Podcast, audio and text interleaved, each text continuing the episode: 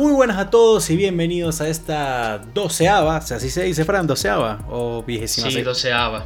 Ok, listo. Doceava versión del Baúl Podcast. Eh, con ustedes, como siempre, mi persona Rafael Peraza, acompañado por mi gran amigo y compañero Francisco García. El día de hoy venimos a hablarles del siglo IX, el siglo como tal del inicio del auge vikingo, el siglo de la fundación de muchos de los grandes futuros imperios de Europa y también de descubrimientos. La caída del imperio de Sacro Imperio Romano. sí, bueno, exacto, la, fragmentación, porque también duró bastantes años después del Sacro Imperio Romano como tal y de muchísimos otros acontecimientos, ¿no? El día de hoy, bueno, ah, bueno, antes de seguir, tú tienes los datos por ahí de, de las elecciones de la semana pasada, Frank, creo que sí, ¿verdad? Si quieres ve buscando. pasando eso mientras yo lo busco. Exactamente, bueno, nada. Este, el día de hoy, como ya les dijimos, siglo IX. Eh, hoy vamos a hablar eh, de cuatro personajes, como siempre, ¿no? Mis personajes en este caso serán dos personas que, se, que son la contraparte del otro, ¿no? Son dos caras de la, de la misma historia, ¿no? Que en este caso es Ragnar Lothbrok, el primer gran vikingo, el vikingo legendario, eh, y el rey Alfredo, el Alfredo el Grande, el único monarca británico que alguna vez se le puso el nombre Grande después, ¿no? En una época donde, bueno, el Grande era bastante compartido por muchos monarcas de la zona, como por lo menos Carlo Magno, ¿no? Carlo el Grande. Eh, Fran, mientras sigue buscando, eh, ¿ya, lo conseguiste? Perfecto, cuéntanos entonces, ¿cómo quedaron las votaciones de la semana pasada?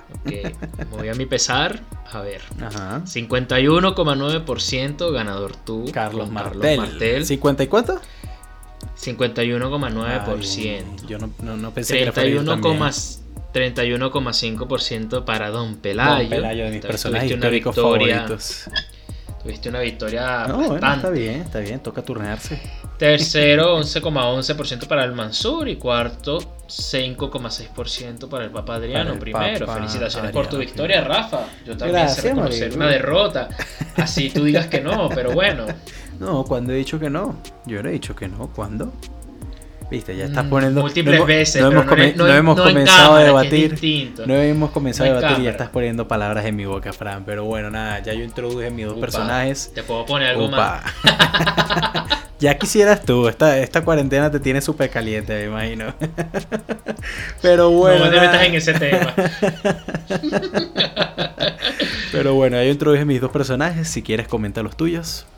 Perfecto, muchas gracias por eh, mi entrada. Yo por mi parte voy a hablar de al Juarismi, como se dice en español, y en inglés es al Juarismi, que es el creador del álgebra. Como tal, es un matemático árabe, creador del álgebra. Y también fue eh, filósofo, este, astrónomo y geógrafo. Y el segundo personaje es. Fue, eh, y ah. fue el líder de la Casa de la Sabiduría en Bagdad, que fue creado por esa misma época. Y el segundo es Boris I de Bulgaria, primer emperador del Imperio Búlgaro, a la redundancia, llamado una de las mejores personas, una de las personas más grandes de la historia y es un santo igual a los apóstoles de la iglesia ortodoxa. Ok, perfecto, perfecto. Creo que la semana pasada comenzaste tú, entonces bueno, con tu permiso voy a comenzar yo con la figura más polémica. La figura más polémica. Eh, si ustedes que no existió. Si ustedes recuerdan eh, varios episodios anteriores, yo hablé del rey Arturo, una figura bastante debatida su existencia, ¿no? Eh, Fran también ha hablado de Sun Tzu, que también se debate un poco, no tanto su existencia, pero se sigue debatiendo, ¿no? Lo mismo pasa con Ragnar Lothbrok, ¿no? Eh, Ragnar Lothbrok, a pesar de tener ese estatus de vikingo legendario, eh, los historiadores sí han podido decir que dicho personaje existió. el problema como tal de, la polémica que genera este personaje es que se dice que gran cantidad de sus leyendas, si ustedes habrán visto la serie Vikingos, conocerán varias, eh, no son propias de él, sino que era un gran número de vikingos de la época y que para formar una figura legendaria pues se le atribuyeron todas esas acciones a este señor.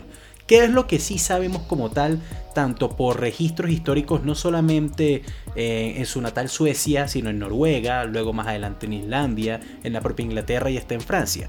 Que este hombre, que este primer vikingo legendario, fue de los primeros en salir de la zona escandinava y báltica hacia el oeste, en este caso hacia Inglaterra y Francia. ¿no?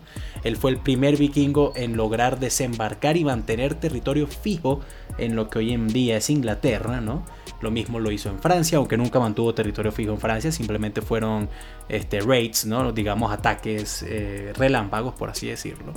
Y su figura legendaria se debe justamente a esto. Se le acreditan muchísimas otras cosas, como haber matado dragones, como haber este, llegado hasta Pisa, eh, lo que hoy en es Italia, y haber simulado su muerte para que lo, introdujeran a, una iglesia y luego desde ahí tomar como reina al arzobispo de la zona y, luego salir, ¿no? En la serie de Vikings esto pasa en Francia, pero realmente eso se le atribuye a uno de sus hijos, ¿no? Y esto fue en Italia, no en Francia. Pero lo que todo el mundo llega al final es que esa figura de, de, vikingo, ¿no? De navegantes salvajes, muy ávidos para la guerra y de grandes luchadores y comerciantes, se debe gracias y originalmente a Ragnar Lothbrok. Después de Ragnar, él tuvo una gran cantidad de hijos, cinco oficiales, también se habla de muchos que no fueron oficiales, eh, entre ellos Bjorn Ironside y Ivar el Deshuesado, Ivar the Boneless, que también son comprobados por la historia y que lograron hacer una gran cantidad de cosas, ¿no? Pero lo principal de este hombre viene, viene realmente con su muerte, porque Ragnar un poco celoso en la historia verdadera por todos los grandes hechos que estaban llevando a cabo sus hijos, decide apostar que él podía conquistar toda Inglaterra con solo dos barcos. Con solo dos barcos llenos de vikingos. Él podía conquistar toda Inglaterra. Cabe aclarar que no pudo. y cayó prisionero en Northumbria, lo que hoy en día es Newcastle, la parte norte de Inglaterra, no Escocia, sino Inglaterra, ¿no? y es, y es pues apresado y luego es lanzado al pozo de las serpientes. De ahí él tiene un gran discurso al final, las valquirias vendrán por mí, eh, cómo chillarán los pequeños puerquitos cuando sepan cómo sufrió el jabalí, y al final dice, yo me río ante la muerte. Una frase que hemos escuchado bastante en películas y en series. Y se acredita, según las sagas islandesas, ¿no? y las sagas suecas más adelante, que son las principales eh, fuentes eh, eh, históricas de, la época, ¿no? aunque se escribieron más adelante, cabe recalcar que esta fue la primera persona, por lo menos en el mundo sajón, ¿no? en el mundo de habla, en, el norte de Europa, en haber dicho estas palabras. Cuando Ragnar muere, al ser una figura vikinga tan legendaria, los nórdicos, que como sabremos eran muy muy peliones y se la pasaban matándose entre sí, hacen algo que solamente lograron hacer una vez en la historia y fue gracias a la muerte de Ragnar, unirse y forman el gran ejército pagano. El mismo gran ejército pagano del cual, según los ingleses, tus ojos no podían ver el final de las filas de los hombres. Nunca hay un número oficial, pero se estima que podían ser más de 15.000 hombres, que coño, para, para la época Inglaterra y Escandinavia no podían tener un ejército tan grande. Estamos hablando del siglo IX, ¿no? 865, creo que fue exactamente la llegada del ejército pagano a Inglaterra. El mismo ejército que no solamente logró invadir Inglaterra por un tiempo, sino que tomó, habían cuatro grandes reinos ingleses como tal, en la zona, que era Wessex en el sur, eh, East Anglia en el este, eh, Mercia en el centro y Northumbria en el norte. Y tomaron todos menos Wessex, que estamos hablando Wessex no era sino el 10% de la isla. Los escandinavos, en especial los daneses y noruegos, lograron tomar toda la isla y toda esta unión básicamente se debe justamente a la muerte del padre de los vikingos que fue Ragnar Lothbrok. ¿no? Ya hablaré un poco más de él ahorita que lo discutamos, pero pues básicamente eso es lo que podemos decir comprobado históricamente sobre esta figura. Ah, eso era antes de que lo discutamos, yo ya te lo iba a discutir. Bueno, ¿no? Primero era, yo, creo que no existió, no creo que haya sido tan fantasioso como el rey Arturo, para mí eso sí es pura leyenda. Pero yo creo que está al nivel de Sun Tzu. Válido. polémica. Válido, por, eso yo dije polémica, sí. Sí, porque cabe destacar algo, ok, lo que los eventos históricos que Rafa dicen y que se le atribuyen a Ragnar Lothbrok son totalmente ciertos. La invasión a, la isla de Gran, Bretaña, de Gran Bretaña. Los ataques a Francia. los... ataques a Francia, el, sitio de París, que existió. Luego a Pisa en Italia. Pero cuando, si revisamos lo que son los hechos de los académicos y los catedráticos en historia, ¿verdad? Que dicen, ellos dicen que el Ragnar no existió. más bien, la, el registro histórico más cercano que hay de Ragnar Lothbrok es en el año 1070. Las sagas islandesas.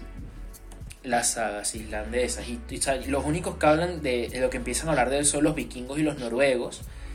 Y otra cosa que se dice mucho es que, o sea, sus primeros registros históricos son todos en épicas poéticas. Mm.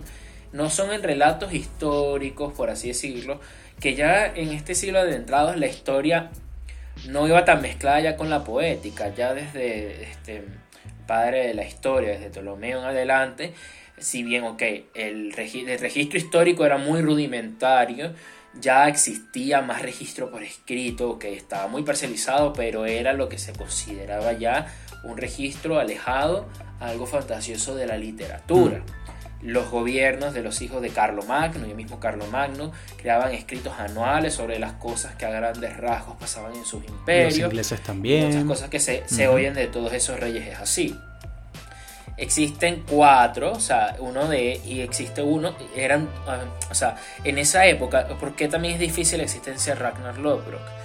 En esa época existían dos reyes daneses que eran prácticamente correyes en, Dinamarca, los cuales también estuvieron en incursiones vikingas, sobre todo contra el imperio de Carlomagno, mm. ¿verdad? Que uno de ellos incluso fue culpable del sitio de París, que se sabe que fue a mando de ese rey inglés. O ese es un evento que se le puede quitar a Ragnar Lothbrok. Este, también se le, se le pone porque en esa época había estaba el primer rey noruego del que se tiene conocimiento, que era el rey Halfheir, una cosa así se pronunciaba. Alfair, no sé muy bien. Harald Feinheer. Y ese vino, después, ese vino después de Ragnar y te estás pelando. Mm, no, exactamente. O sea, esa, él fue eh, unos años después, es verdad, de los que se dice los relatos, pero es cuando se, se tiene sapiencia de que, ok, él vino uno, en su primera, por así decirlo, aparición histórica era después de los hechos de Ragnar Lothbrok. Pero claro, se dice que él ya era rey en ese entonces, no fue cuando él ascendió el claro. ya él había hecho incursiones y demás. Y es otro de los candidatos históricos de las, de las teorías de Ragnar. No, no, en eso estamos totalmente de acuerdo. por eso yo te estoy hablando. Dice que entre los mismos vikingos la figura, ok de Ragnar se, se, decía, pero no era necesariamente hablando de una persona, o sea, Ragnar también por lo menos del Ragnar, que era algo así como, eh, se decía que claro, Ragnar era descendiente de Odín, por ejemplo se utilizaba un poco más como este guerrero, estas señales, porque los vikingos eran mucho de utilizar estas señales en el campo de batalla para ellos subirse la moral hasta la millón, llenarse de testosterona y matar y hacer la águila roja a todos los ingleses y irlandeses y escoceses que se encontraban en el camino. Y en eso estamos de acuerdo, o sea, de nuevo, fue la primera de las cosas que dije. Voy a hablar de las cosas que sí se le pueden atribuir. Yo no mencioné que él fue rey de Noruega porque él nunca fue rey de Noruega, como lo fue. No, pero es que yo te estoy diciendo que por lo menos una de las cosas que le atribuiste, el sitio de París. No, yo no. se eh, sabe que fue. Yo dije que, la, que en la serie se le atribuía el ah. sitio a París. Y escucha como lo dije, serán testigos todos los que escucharon, que no, que primero que nada no fue en París, fue en Pisa. Y segundo no fue Ragnar, fue Bjorn, fue su hijo.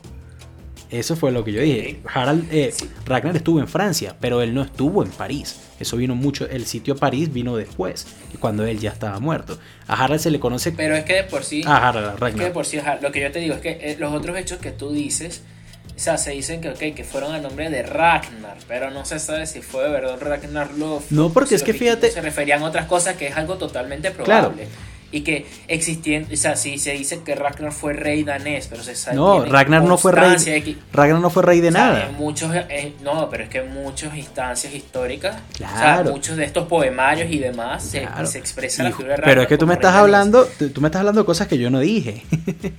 no, yo sé, pero yo te estoy yo lo estoy complementando lo que tú dijiste de que ok, pero si desde ahí viene desde ahí es donde parte la leyenda de Ragnar Lothbrok, y ya se sabía que habían otros reyes en ese entonces que pudieron, o sea, que es mucho más probable que ellos hayan hecho esas mismas acciones mm. y se le hayan atribuido a la figura de Ragnar. Por eso. Y que si bien sí existe existencia histórica de sus tres hijos, pero se dice que también ellos mismos se atribuyeron que eran los hijos de Ragnar, no que eran los hijos biológicos. de todas formas, y ahí justamente por eso te digo que podemos comprobar hay registro de la muerte de Ragnar en Inglaterra, en el reino de Northumbria. Hay un cuadro hecho por británicos incluso de la muerte de Ragnar él acostado en la piscina de serpientes.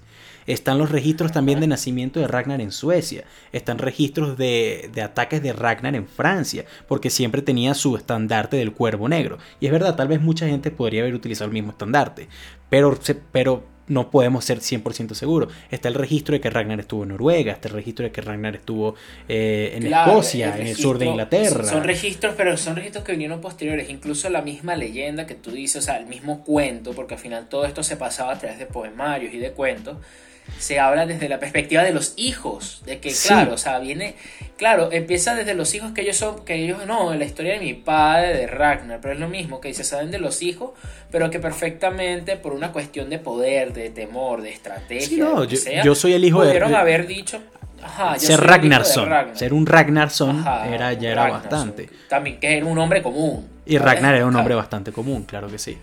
Pero lo que voy de todas formas es que sí podemos poner a Ragnar históricamente en varios lugares. No en todos, obviamente, no. Se le creó demasiada leyenda alrededor. Pero el hecho de que él haya sido el primer nórdico, el primer vikingo, en atacar formalmente Inglaterra, en hacer un nombre para esta raza, si se le puede llamar raza, o por lo menos sociedad, en el resto de Europa, eh, todo ese tipo de cosas van amarrados de la leyenda y el nombre de Ragnar Lothbrok. Y está la imagen de Ragnar Lothbrok, están los cuadros que, obviamente se dibujaron más adelante sin haberle visto la cara, claro, claro que sí. Pero sigue existiendo ese registro anotado y dicho, obviamente en el futuro por las sagas islandesas, pero también en ese momento por los escribas ingleses y los escribas franceses. O sea, al Pero es que lo que yo te, o sea, de Francia no, no tengo conocimiento. Yo sé que Inglaterra se sabe que se habla de Ragnar, pero a raíz de los hijos que sí se saben que existieron con más seguridad. Pero independientemente, volvemos al tema de, de, Sun Tzu y al tema de, de, del rey Arturo, ¿no? Sí, puede estar la polémica, pero de todas formas lo que, lo que llegó a representar esa persona y todas las cosas que pasaron a raíz de sus acciones es lo que estamos hablando de la importancia de dicho personaje. Aquí te quiero, exactamente, aquí te quiero preguntar. Cuando yo argumenté de Sun Tzu, yo dije que incluso o sea, así haya sido un cúmulo de personas los demás, eh, que sus acciones anteriores no se vean, su libro del arte de la guerra, hoy en día se lee y se utiliza como una, o sea, un apartado filosófico aparte de la estrategia militar y que se utilizó en muchos años en, la, en China como estrategia militar, se utilizaba por lo menos para el mundo de los negocios y el mundo del marketing. Eh, tú mismo contaste que el rey Arturo, que fue inspiración para reyes británicos, Hitler, la leyenda de Excalibur, etc. Ragnar Lothbrok, que, que inspiró mucho después de, de las ojo, mucho después de, de ese periodo histórico. Ajá. Mira, destacar, porque la leyenda de Ragnar más adelante incluso se cristianizó. Eh, porque lo... Era una práctica muy común. Claro, muchísima gente no sabe que la primera cruzada oficial de europeos en el Medio Oriente fue un rey noruego, que decía ser descendencia directa de Ragnar Lodbrok y que la cultura vikinga tenía que ser expresada a nivel mundial. La influencia de Ragnar también eh, pues cae en, en el hecho de haber conseguido más tierras fuera de lo que los nórdicos ya conocían. O sea, los nórdicos realmente pensaban que el mundo era simplemente Escandinavia, parte de lo que hoy en día es Finlandia y el Báltico, y parte un poquitico de, lo que hoy en día es Alemania. Sinceramente.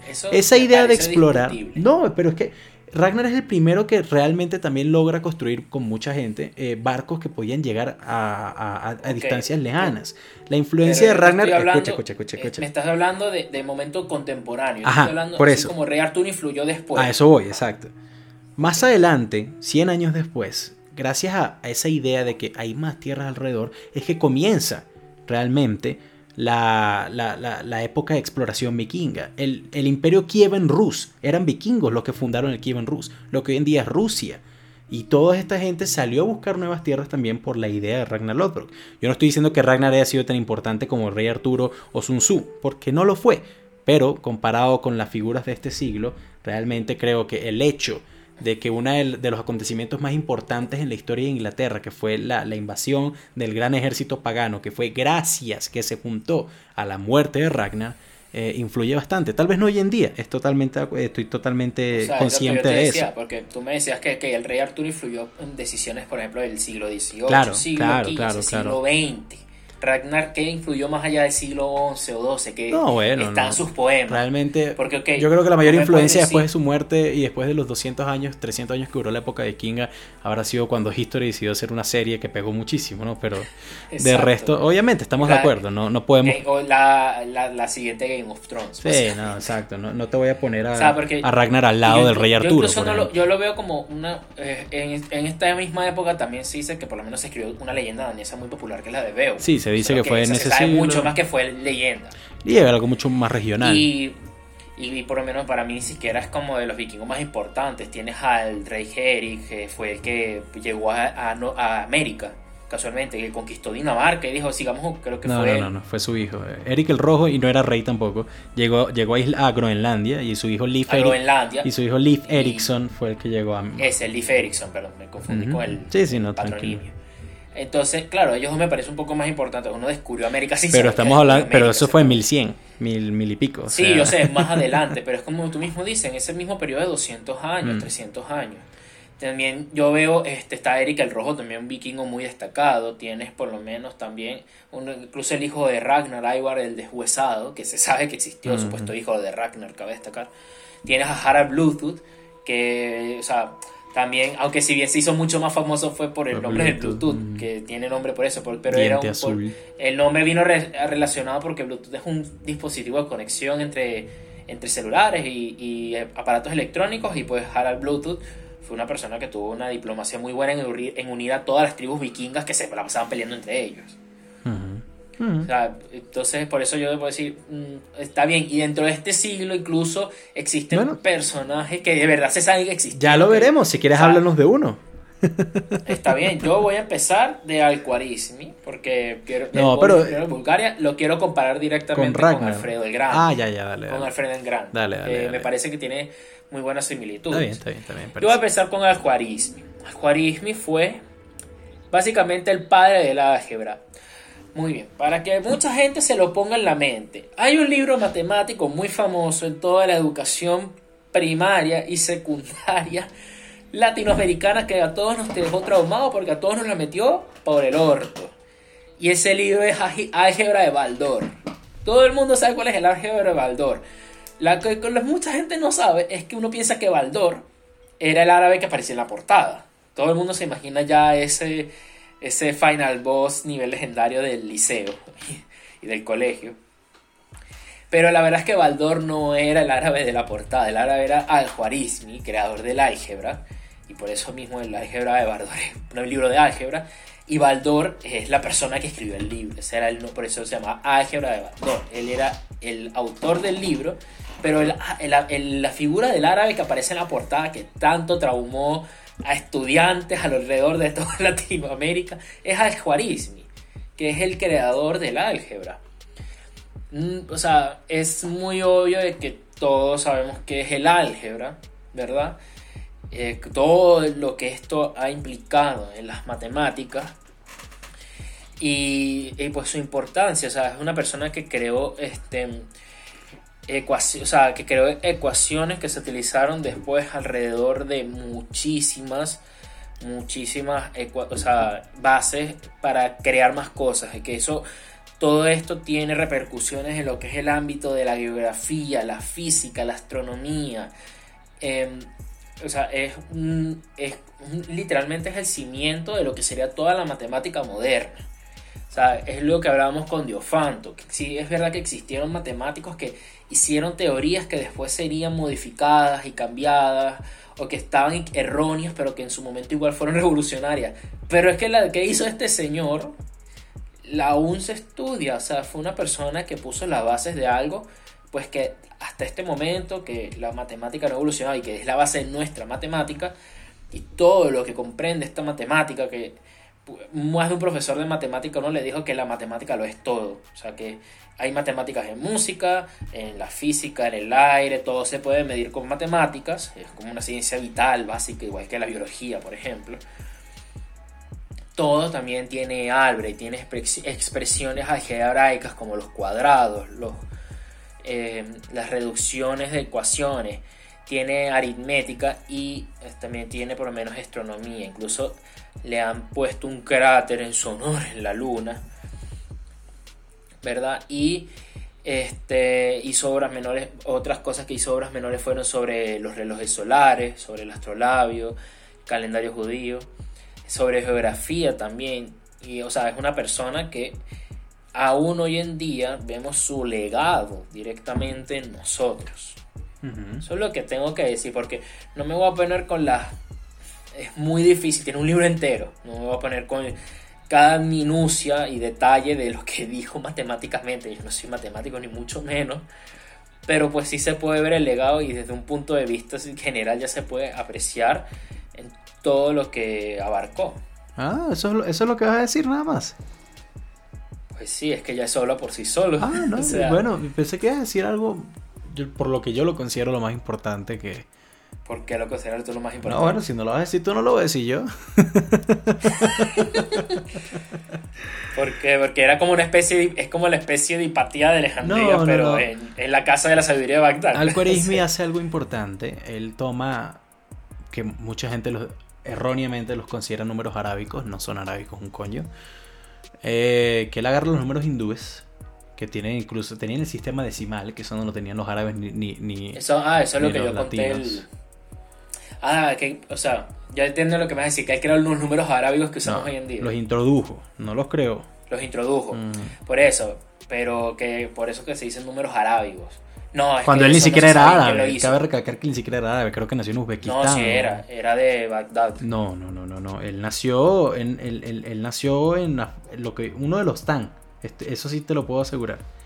Él no era árabe. Persa. Exacto.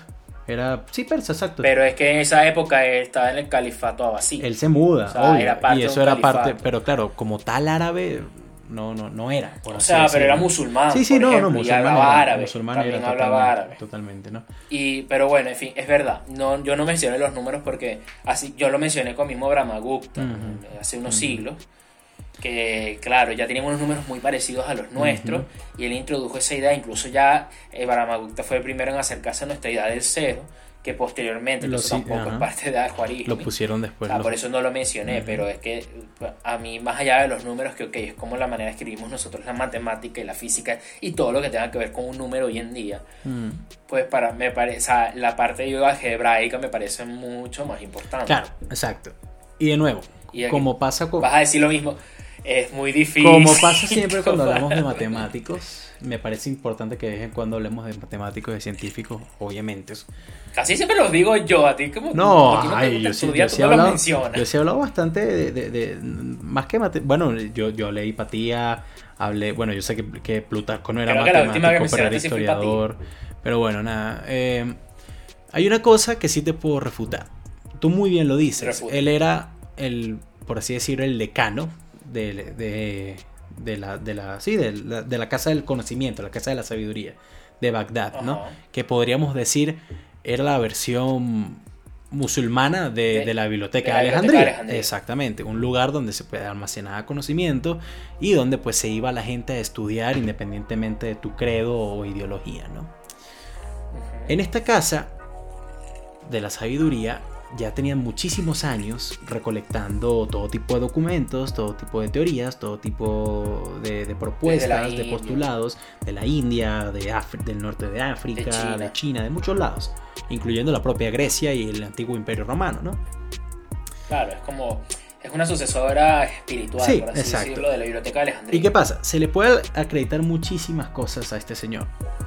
La cosa, y donde muchísimos historiadores chocan, es si de verdaderamente verdaderamente era de él. ¿Por qué? Porque él tenía todo este conocimiento a su disposición y él lo que hizo fue agarrar lo más importante y ponerlo en sus libros. Y sí, por eso se le da demasiado crédito. Pero la gran mayoría, como, como lo estamos hablando, de tanto de los números como de las ecuaciones, como el sistema de algoritmos y todo este tipo de cosas, ya eran ideas tocadas y ya eran ideas eh, tratadas en muchísimos otros escritos. La cuestión es que... Pero, ¿tocadas por qué? A eso voy. Culturalmente hablando, si tú te pones a ver, en la época dorada del Islam, por lo menos en conocimiento, era muy raro que se le acreditara algo a una persona a pesar de que esa persona lo haya escrito. Porque se supone que la sabiduría era eh, que, el único dueño de la sabiduría era Alá. Era Alá. Exacto.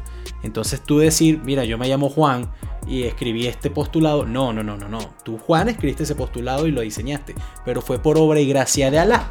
Entonces por eso no se le acreditaban muchísimas cosas. Esto es donde muchos historiadores chocan con el tema de, de algoritmo. Porque realmente está esa duda de que sí, él escribió las cosas que estamos hablando. Pero es muy seguro de que por lo menos más de la mitad no hayan sido ideas originales de él. Ahí lo importante es que las, haya recolectado, ¿no? Y vemos los ejemplos. Ahí Rafa tiene un punto. Eh, él, o sea, al final se le da a él porque él es el autor claro. del libro donde está comprendiendo todo esto. Y él escribió directamente. O sea, es que aquí hay, hay una cosa. En un grupo de científicos, no, o sea, hasta el día de hoy no trabajan científicos solos. No, no. O sea, al momento de hacer un experimento científico existen muchos colaboradores y demás. Y por eso pues, los universitarios entenderán, se creó el maldito formato APA de mierda que nos jode la vida a todos con la tesis o con cualquier trabajo universitario, en el que tú puedes agarrar y cosas que hayan hecho otros, investigaciones que hayan ellos otras personas o, o la misma manera citar a tus colaboradores. Obviamente en esa época no existía eso, capaz en su... Y más bien los importantes tratados físicos más increíbles que existen hoy en día, pues no fueron solo el bosón, cuando se creó el bosón, perdón, se descubrió el bosón de Higgs hace unos años.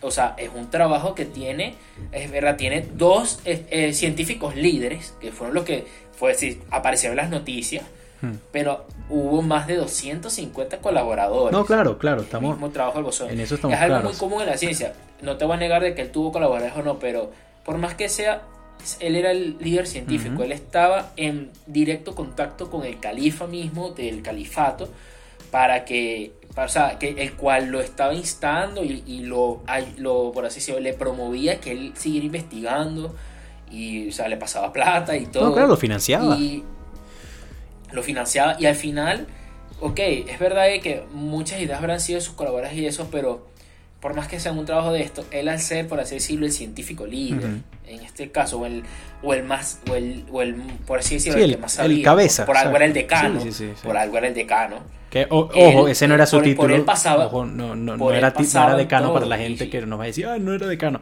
Sabemos que no era decano, tenía otro título, pero lo estamos utilizando como para darles una mejor idea. Para que se entienda, claro. O sea, a, partir de esto, o sea, de él, por, por decir tú, puede que, ok, uno de sus estudiantes haya dicho, mire, maestro, este, eh, descubrí esta ecuación aritmética, que no sé qué tal, que etcétera, esto es como algo que podemos llamar algoritmo, bla, bla, y él lo revisaba, y porque él era el que más sabía, claro, no, al final de todo. Porque también Sócrates, Platón, Aristóteles, todos tienen discípulos, todos los filósofos tienen muchos discípulos que estaban con ellos, y que podían dar ideas, pero al final se las quedaban esta gente porque era la que más sabía y era la que decían lo que tú dices está bien, pero se puede mejorar, o está bien y pasa, o se puede más porque al final tú eres el sabio y él era un sabio. Pero mira qué curiosa es la historia y los propios árabes, musulmanes, toda la gente de, de la época dorada del Islam, a pesar de que sabían de que este señor era muy inteligente y todo, ellos no fueron los que le acreditaron. Sí, estaba el nombre de él en su libro, pero ese libro estuvo ahí metido en una biblioteca hasta que 300 años después, un escriba británico, inglés, perdón, en ese momento todavía no había el concepto británico, llega, descubre el libro, le cambia el nombre a Algoritmi para poder hacerlo en latín. Y es que ahí, en ese momento, es que dicho libro comienza a tener la atracción y la importancia que tuvo. Ojo, muy importante, claro que sí, eso no se lo voy a negar. Pero lo que quiero llegar es que... ¿Cómo se llama el británico? No me acuerdo. Sé que es inglés, pero no me acuerdo. O sea... Era, era un monje, o sea... Es que tal vez durante cientos de años puede que se le haya dado a ese monje inglés el, el crédito. No, no, no, no, no, no, no. Una cosa bonita. Al monje, al monje, el monje dijo, sino que no, no, podía decir al, no sé qué, todos esos nombres, sino que le cambió el nombre a latín. Eso, pero, pero la, imagen sigue siendo un, un, un musulmán. Eso nunca cambió. Y se le considera, por eso también ellos fueron los que le, le, juntaron el nombre números arábicos, porque pues ellos no iban a decir, ah, vienen de la India. No, los ingleses, mira, esta gente eran los árabes y tenían estas ideas, mira, que son, son buenas ideas. Pero lo que quiero llegar es que tal, y, y, realmente aquí es donde está la polémica también, como en todas las figuras históricas de, de hace cientos de años, que no podemos tener tantos registros buenos como más recientemente, ¿no?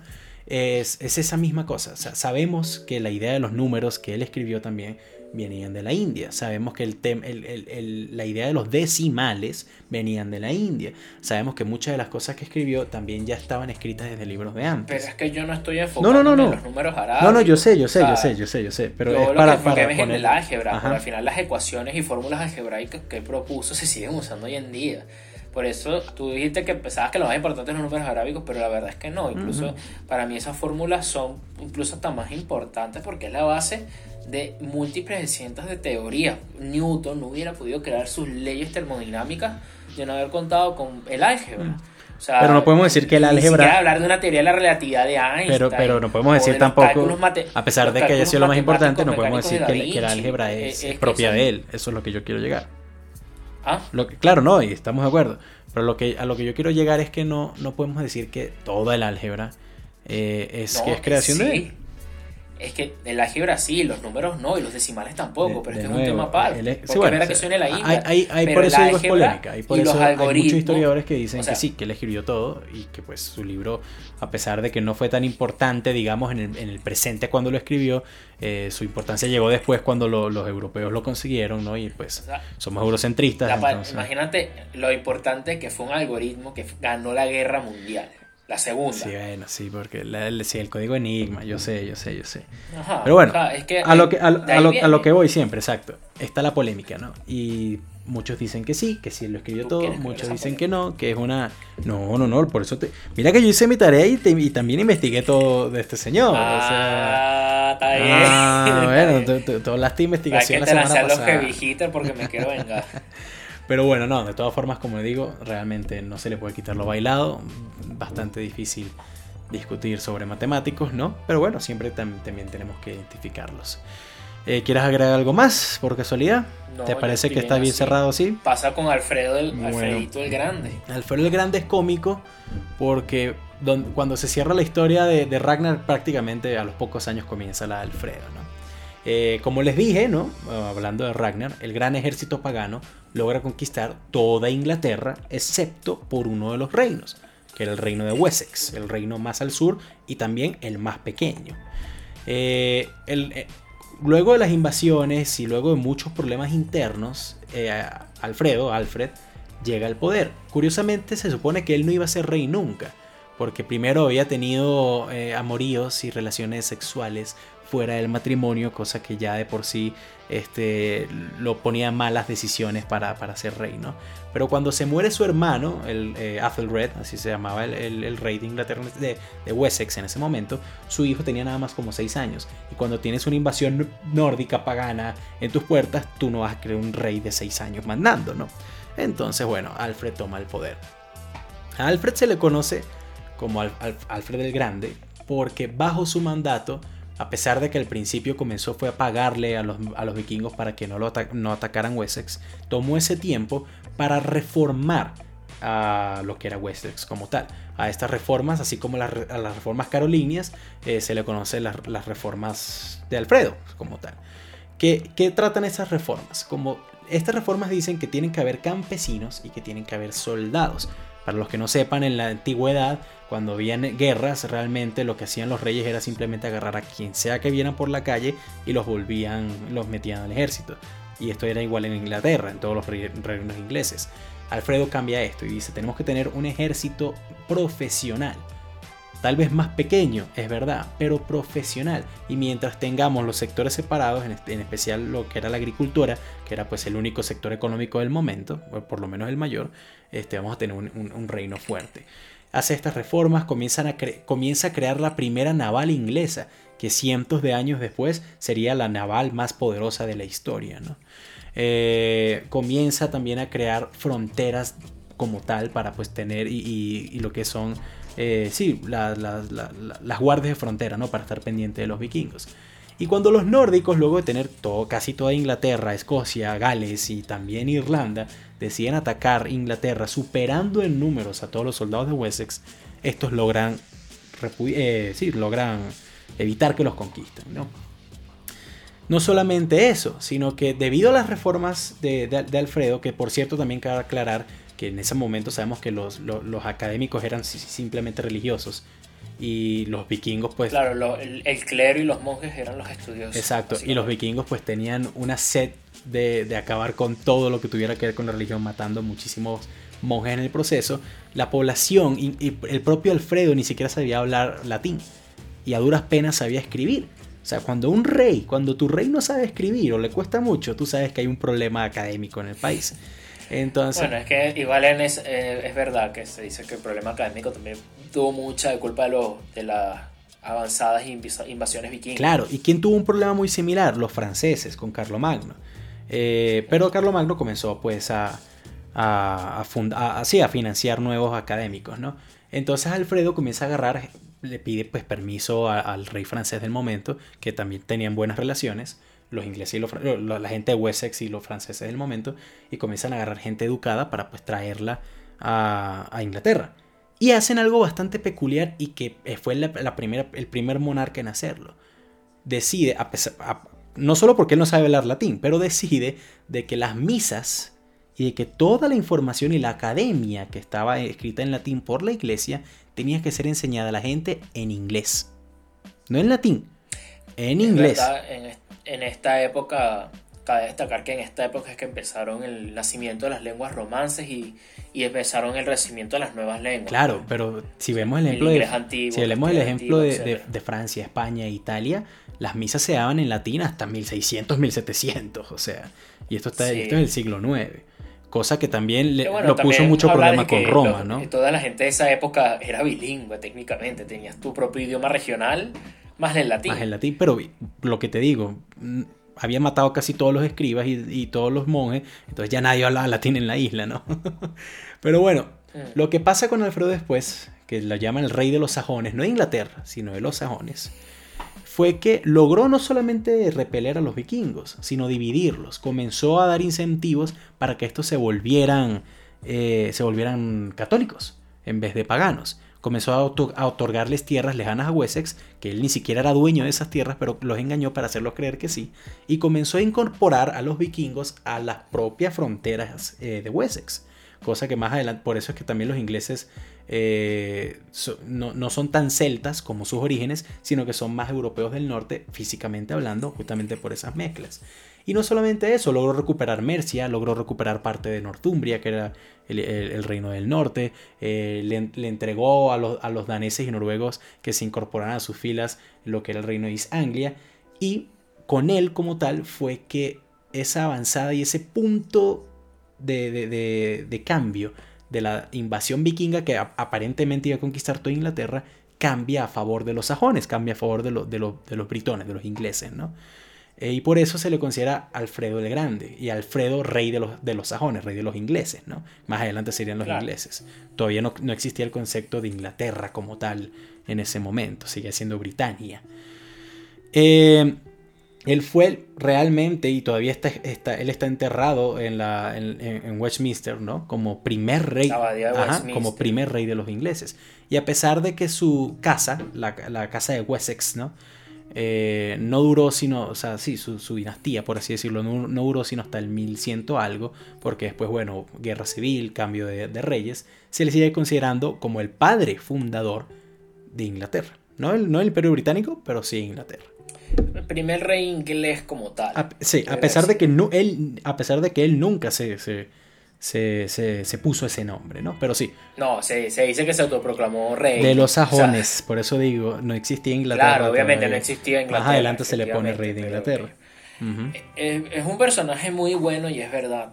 Aquí lo único que yo puedo criticar es que, ok, todas sus hazañas y sus hechos y eso eh, no me acuerdo el nombre del tipo, pero fueron datadas por un historiador galés, si no me equivoco. Mm. O sea, pues escritas por monjes en su, en su propia corte. No, eh, eh, se dice, o sea, la mayoría fueron por un historiador galés que era monje, casualmente. Mm, todos, eran monjes, todos eran monjes. Y efectivamente hizo mucho por la educación en esa época, peleó contra los daneses, le logró ganar, es como una especie de don Pelayo británico. Algo así, algo así. Sí. Pero cuando te pones a ver, uno, primero, el nombre del grande no se le dio en ese momento, No, se le dio en el siglo adelante. XVI. Más adelante, sí. En el siglo XVI. Y Henry el IV intentó que el Papa lo canonizara también por esas épocas. Y no lo lograron. Y sí es verdad que entre- en la iglesia anglicana a él se le venera. Eh, dicho esto, yo siento que es que, ok, no te puedo refutar que fue muy importante, aunque si bien hay cosas que, que obviamente están exageradas por leyenda, pero no se le puede pedir mucho a registros históricos de esa época. Eh, esa es muy local. A lo, a lo que me refiero es como que fue algo que ocurrió muy eh, en la historia, ni siquiera una Britania completa, porque él no expulsó a todos los daneses, No, no, él mantuvo un territorio, o sea, ciertamente, y que de allí obviamente es donde viene ahorita la cultura inglesa, eh, británica como tal. Mm. Pero por más que sea, al final, este, como, o sea, la cultura británica que tenemos hoy día, porque me puedes lanzar, y el imperio británico y toda esa cultura, no es la misma que la de ese No, momento. para nada. Pero... O sea, tuvo muchas influencias. Eh, Britannia pasó por muchísimas influencias. Este, Hasta francesa. eh, la, la dinastía de los Tudor, por ejemplo, marcó mucho la cultura británica. Eh, también la cultura victoriana es muy famosa, ¿verdad? Que fue casualmente la que marcó más el imperio británico y la que ha marcado más a todo lo que sería lo que fue la Commonwealth.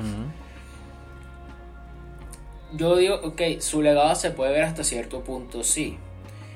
Y, pero al final es muy específico y aquí yo no te puedo refutar mucho porque me hablaste con hechos y son hechos muy buenos. Mm. Pero te quiero refutar con un personaje que para mí fue más importante que él. Ah, no, ah, bueno, pero, ahora- pero déjame, ya, ya, bu- muy buen segue, está bien, te lo, te, te, lo, te lo, te lo reconozco, pero déjame refutar lo que estás diciendo. Ok, dale. Es, es cierto hasta cierto punto lo que estás diciendo, pero ¿qué tienen en común la época victoriana, la dinastía de los Tudor, la guerra incluso de los 100 años y todo este tipo de acontecimientos que cambiaron y marcaron la cultura británica para el futuro? Que todos veían como padre de su nación a Alfredo. Lo mismo pasó con España, a pesar de que Don Pelayo, así como lo hablamos en el siglo pasado, no fue el padre como tal de la España que conocemos hoy en día, se le sigue ver, acreditando es padre que- de los españoles, lo mismo con Carlos ni Martel. Ni tanto. Bueno. En España, o sea, Don Pelayo es de una España primitiva.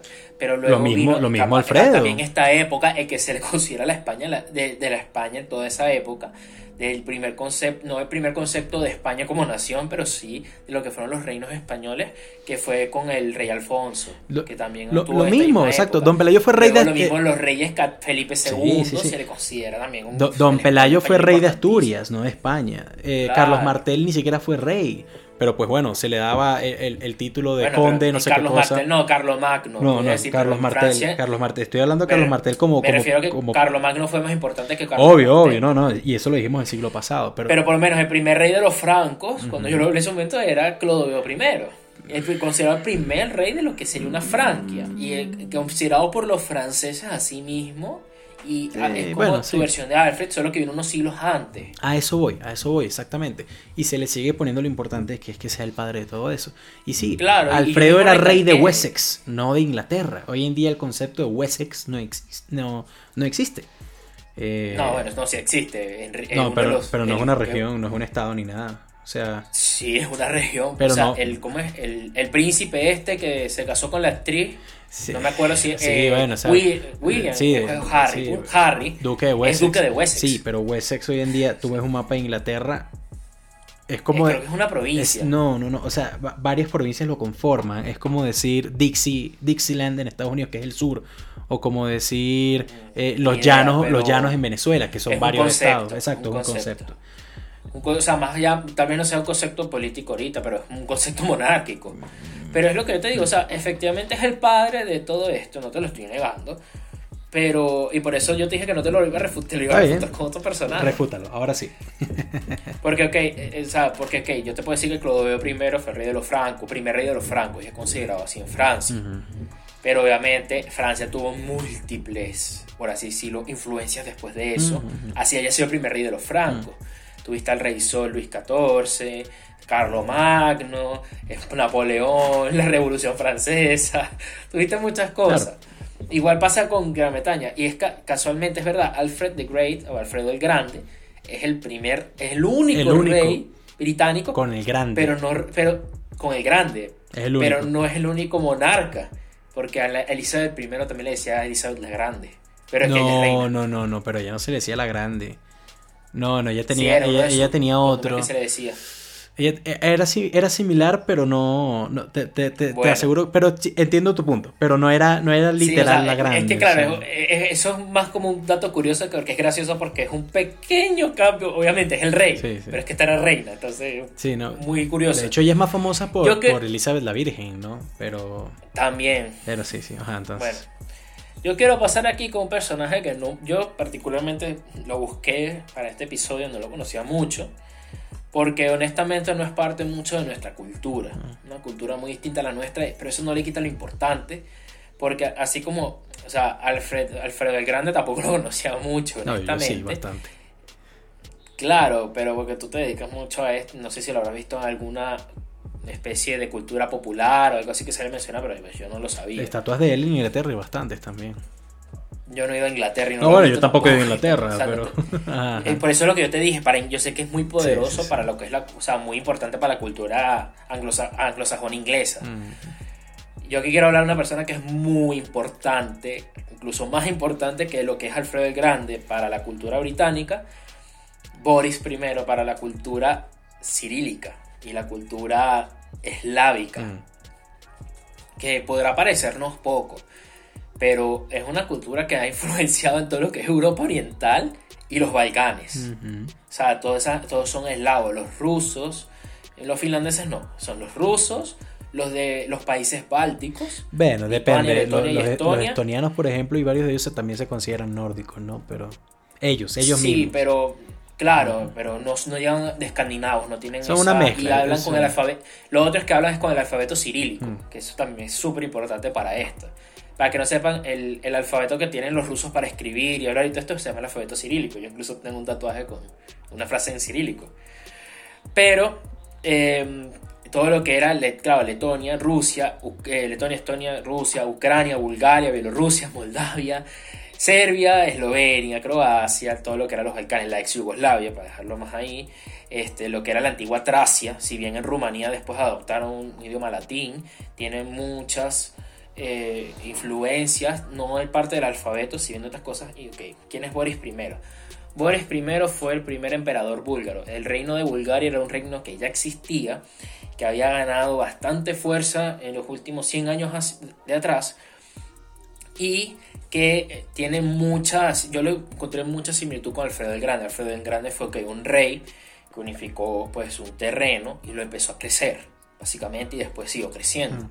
Lo mismo pasó con el reino de Bulgaria. Cuando Boris I llega al poder, el primer emperador, Bulgaria no era, no era una pequeña cosa, ya era algo bastante formado. Pero él también sufrió ataques de una tribu bárbara, considerada bárbara, que los bárbaros no eran solo los vikingos, en este caso eran los magiares, lo que sería después el pueblo húngaro, ¿verdad? Que eso era en esa época. Y aparte de eso, sus territorios se los quitó nada más ni nada menos que los bizantinos. Que ok, los bizantinos no eran lo que eran hace un tiempo, pero pues seguía siendo una fuerza importante política en la región, ¿verdad? No solamente derrotaron a los bizantinos en el terreno, en el terreno de guerra ni cultural, sino que también los derrotaron en el terreno cultural, porque esta, el- este fue, por así decirlo, el primer reino eslavo, imperio eslavo que existió. Imperio eslavo. Habían otros tribus eslavas y reinos eslavos, como por lo menos el reino de Serbia, pero bajo el mandato de Boris I, es como por así decirlo, la primera fuerza eslava que existió. Tuvo peleas con el mismo imperio de Carlomagno en el norte y les ganó al mismísimo Carlomagno y después a su, a su hijo que él le ganó al que le tocaba de ese lado en la separación creo que fue a, a- le ganó al, al germánico a Luis el germánico. Le ganó en esos territorios que tenía del lado germánico que o sea es, cabe destacar que tienes Alemania y este reino llegó a incluso ocupar este el germánico tenía Alemania y parte de Polonia. Y después de Polonia tienes a los estados bálticos esto iba a ocupar los estados bálticos más un- o sea, ahí justo ese estrecho de Polonia lo logró defender el mismísimo Carlomagno. Estos eslavos este, lograron dejar de perseguir a los católicos, por así decirlo, ellos tuvieron su religión ortodoxa que se separaba de la misma eh, religión ortodoxa bizantina y tuvieron una muy buena relación con los estados papales, lo cual fue un movimiento diplomático político muy inteligente porque si bien no te da una alianza directa con los reinos eh, que se estaban formando en España, con el reino que era católico también en, Inglaterra, ni con los reinos germánicos que también eran católicos, evitaba que te atacasen. Y es, o sea, y como descubrieron los franceses en la Segunda Guerra Mundial, es muy inteligente que no te ataquen por dos lados. ¿Los alemanes o los franceses? Porque, no, los que descubrieron los franceses en la Segunda Guerra Mundial, que es muy inteligente que no te ataquen por dos ah, lados. Lo descubrieron a las malas, obviamente, pero porque efectivamente, o sea, este emperador eh, ocupaba todo lo que es Bulgaria ahora, que Bulgaria, República Checa, ocupaba lo que llegaba, no llegaba a Italia, ocupaba lo que eran los estados este, eslávicos, que estaba el reino de Serbia, ya existía un reino de Serbia, era pequeño, lo lograron conquistar. Llegó a ocupar este, una parte de Grecia, no toda, sí, la parte de Grecia que era más pegada hacia Bizancio, mm. por así decirlo, se la quitó a los propios bizantinos. Militarmente fue una persona que este, agarró de paso un reino, porque cuando lo agarró era un reino y lo convirtió en imperio. Esa transición es muy difícil de hacer. Agarró un reino y lo convirtió en imperio. Sobre todo estaban bastante desastrosos. Y políticas internas, hizo unas políticas internas, por ejemplo, dejó de perseguir a los cristianos ahí se ganó, o sea, aparte del, favorecimiento de los estados papales, pero sobre todo se ganó una paz interna en el reino mucho más este, poderosa. Eh, la economía empezó a ir bien con las medidas que él promulgó y hizo una decisión muy inteligente, que aquí es cuando yo digo que militarmente, ok, su ejército le ganó a los magiares, que eran apoyados por los bizantinos, una tribu bárbara, y también le ganó a los bizantinos y le quitó territorio. Y la decisión más inteligente que hizo este rey es aceptar a San Cirilio y no me acuerdo el nombre del otro, que eran unos monjes catedráticos, como decía Rafa, en esta época las personas más inteligentes en el mundo católico eran los monjes, que eran los que tenían acceso pues, a todo el conocimiento que existía desde la antigua Grecia. ¿verdad? Todo lo que habían transcrito los escribas y demás a lo largo de los cientos de miles de años pues ah, vino a través de, eh, para los monjes básicamente, era totalmente de la iglesia. Estos monjes, este, así como mm, unos 600 años más adelante se iba a crear un cisma en la iglesia católica, ¿verdad? Entre los protestantes y los católicos, pues esta es una, no fue un cisma como tal, pero estos fueron unos monjes que se desligaron como tal de la iglesia ortodoxa bizantina, que era una que estaba muy, este, eh, muy relacionada con lo que era el rey de Bizancio, que no siempre y por lo menos perseguían a los mismos católicos y demás, y esta era gente que no creía en eso. Era un poco, y dentro de los ortodoxos es, un, ortodoxo, un ortodoxismo mucho más moderado, y es el que ahorita se utiliza en Rusia, por ejemplo. Se utiliza en todos estos países de la Europa Oriental. Por esto mismo, él los aceptó en su imperio y, les, y así como el mismo califa de los Abbasí dijo al Juarizmi, mira, trabaja, trabaja. El emperador Boris I le dijo, aquí tienes un espacio seguro donde tú puedes trabajar. No tiene una ciudad de conocimiento ni nada, pero le dijo que trabaja y crea, y creó el alfabeto cirílico, que aún hoy en día es el, el alfabeto que se utiliza entre todos estos países eslavos.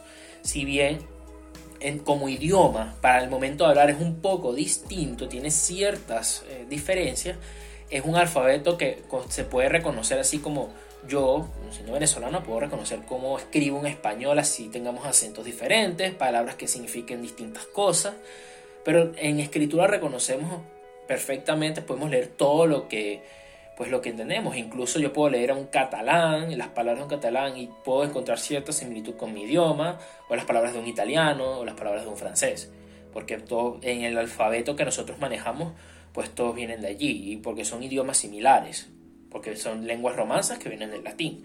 En este caso, aquí se salieron, aunque si bien se hablaba latín en el imperio, salieron totalmente del latín y crearon el alfabeto cirílico, y son los santos de la iglesia ortodoxa.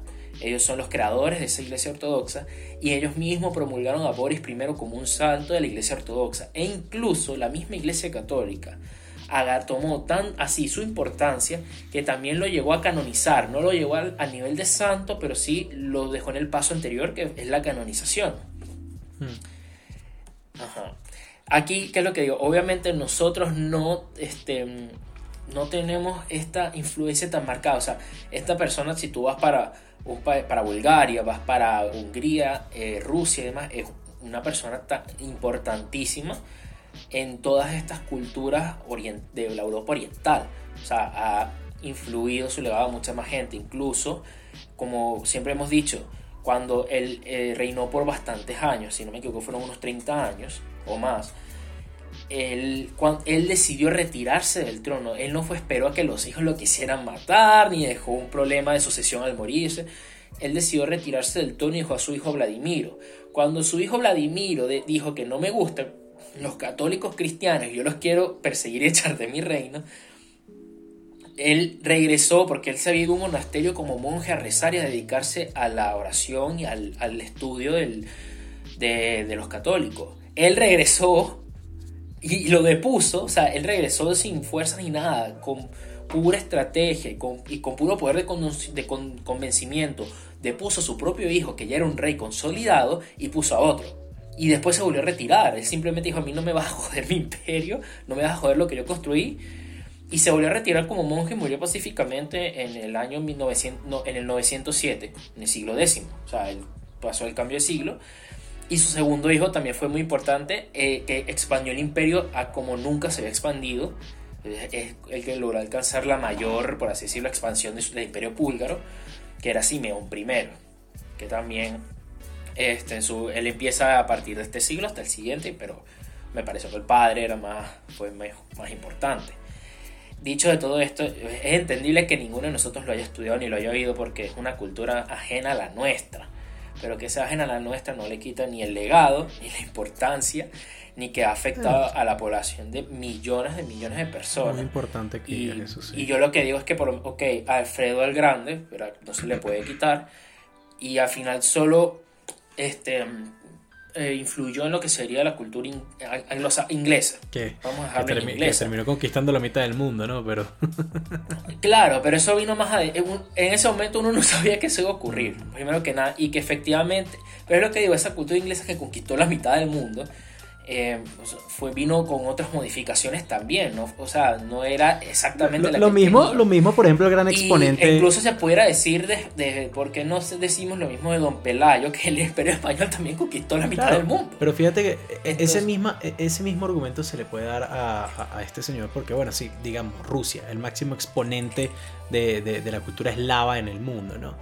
Realmente. o sea, a mí lo que me sorprende es que no solamente se, a mí lo que me sorprende es que no se rigió, porque uno pudiera decir, ok, es la persona más importante en la historia de Bulgaria, incluso hay historiadores que lo han nombrado una de las personas más grandes de la historia. Pero es que su legado traspasó las fronteras de lo que era al principio su país. O sea, se venera entre los ortodoxos en los Balcanes. Claro. Se venera en los que son, eh, se venera en la misma Bulgaria, en Hungría que después los Mayer, ok, se quedarían con Hungría y demás, pero aún así adoptarían las tradiciones que ya existían aquí.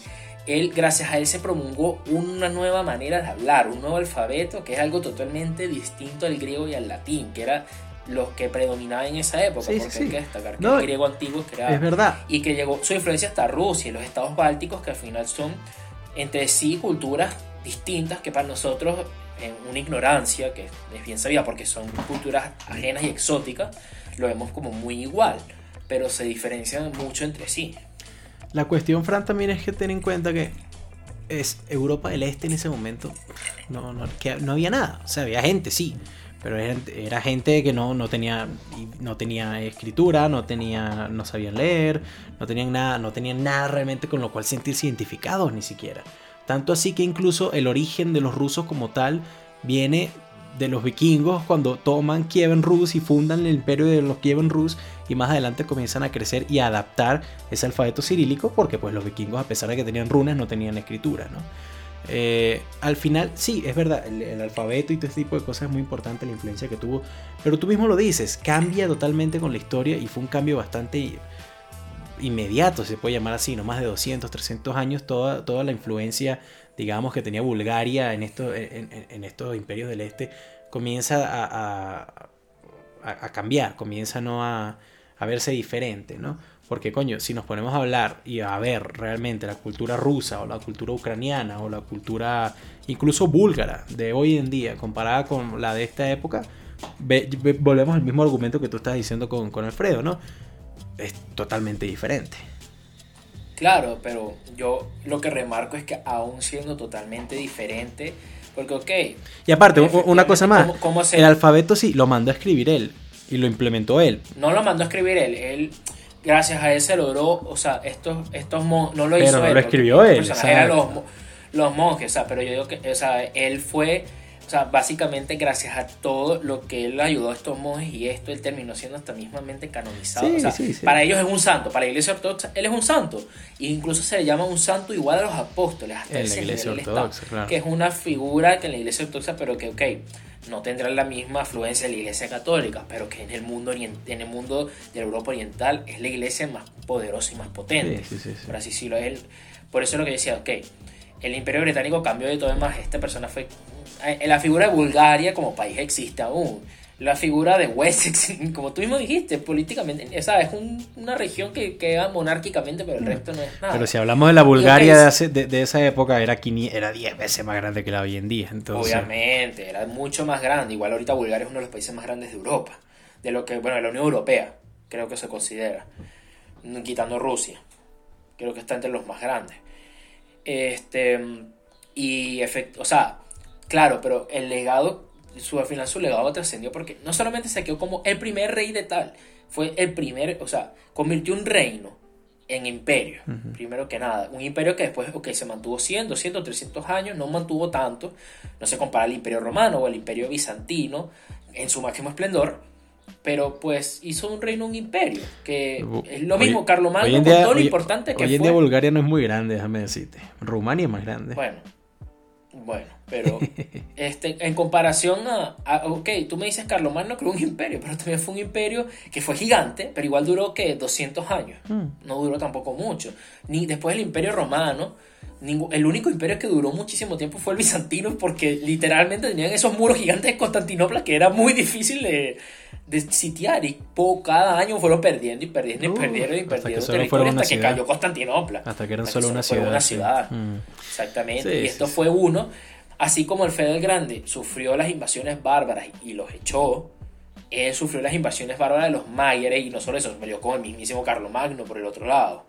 O sea, estaba en el medio de su reino. Conquistó, o sea, la, aparte de las guerras, su política interna hizo un, periodo de prosperidad en el que pudieron crecer, se dieron muchos avances, como que se quedara como que unos monjes que eh, vinieron exiliados de Bizancio porque no se les permitía ejercer ni hablar, bueno, vinieran y pudieran quedar un alfabeto. Te estás repitiendo mucho ya, sí, sí, ya, ya escuchamos eso, Frank. Sí, ok, bueno. Pero bueno, te lo digo porque ya vamos otra vez a llegar a la hora y 10, siempre decimos que esta vaina tiene que ser más corta y cada vez son más largos. Entonces... No es mi culpa que pelees tanto. Yo, tú eres el que tarda media hora hablando de cada personaje, ¿no? Pero bueno, Ay, tú también. Es, cómico. Yo me pongo a editar y, y yo busco un momento random, pongo el, mouse donde sea y casi siempre caigo en un momento donde yo estoy callado y tú estás hablando. Pero bueno, está me bien. pasa lo mismo contigo. Ah, sí, sí, sí, sí, sí. Pero bueno, nada, está bien, amigos. Este, espero les haya gustado este video. Eh, como podrán ver, bueno, cuatro personajes bastante peculiares, bastante eh, importantes a su manera, ¿no? ya no vamos a hablar, yo me imagino que de aquí hasta el siglo XV más o menos no hablaremos de personajes con tanta influencia como lo hemos hablado en siglos anteriores, ¿no? Bueno, hay uno que otro muy interesante. Claro, pero por ejemplo, bueno, exacto, no vamos a hablar de un Aristóteles, no vamos a hablar de, de un Constantino, no vamos a hablar de un Julio César, ¿no? Este, claro. Eh, hasta que lleguemos al Renacimiento. Entonces, por ahora lo dejamos así. Viene la era oscura. Estamos, estamos en la era del oscurantismo en este momento. Eh, hasta el siglo XIV, más o menos 15. Así que bueno, ah, bueno, cuéntale, Fran, lo que hemos hecho. Cuéntale rapidito qué hemos hecho en Patreon. Por cierto, ya está subido el primer episodio de El Baúl Patreon. Ustedes quieren saber qué es más absurdo, la guerra de los gemú o la guerra de las cabras. por lo que vale, por menos que un café sobrevalorado en Starbucks, te puedes meter y averiguarlo. sí, bueno, exacto. Más adelante estaremos montando también microclips, como unos uno, un minuto, dos minutos, de, de, los debates que hagamos en el Baut Podcast, como pues para que tengan una mirada a lo que estamos haciendo, ¿no? Pero bueno, básicamente eso es todo, amigos. De verdad que, como siempre, gracias por escuchar a estos dos pendejos hablando de cosas que hoy en día no tienen ningún sentido. Y ya, nada, eso es todo, amigos. Eh, yo fui Rafael Praza, junto con Francisco García, para el Baúl Podcast. Así que tengan muy buen día.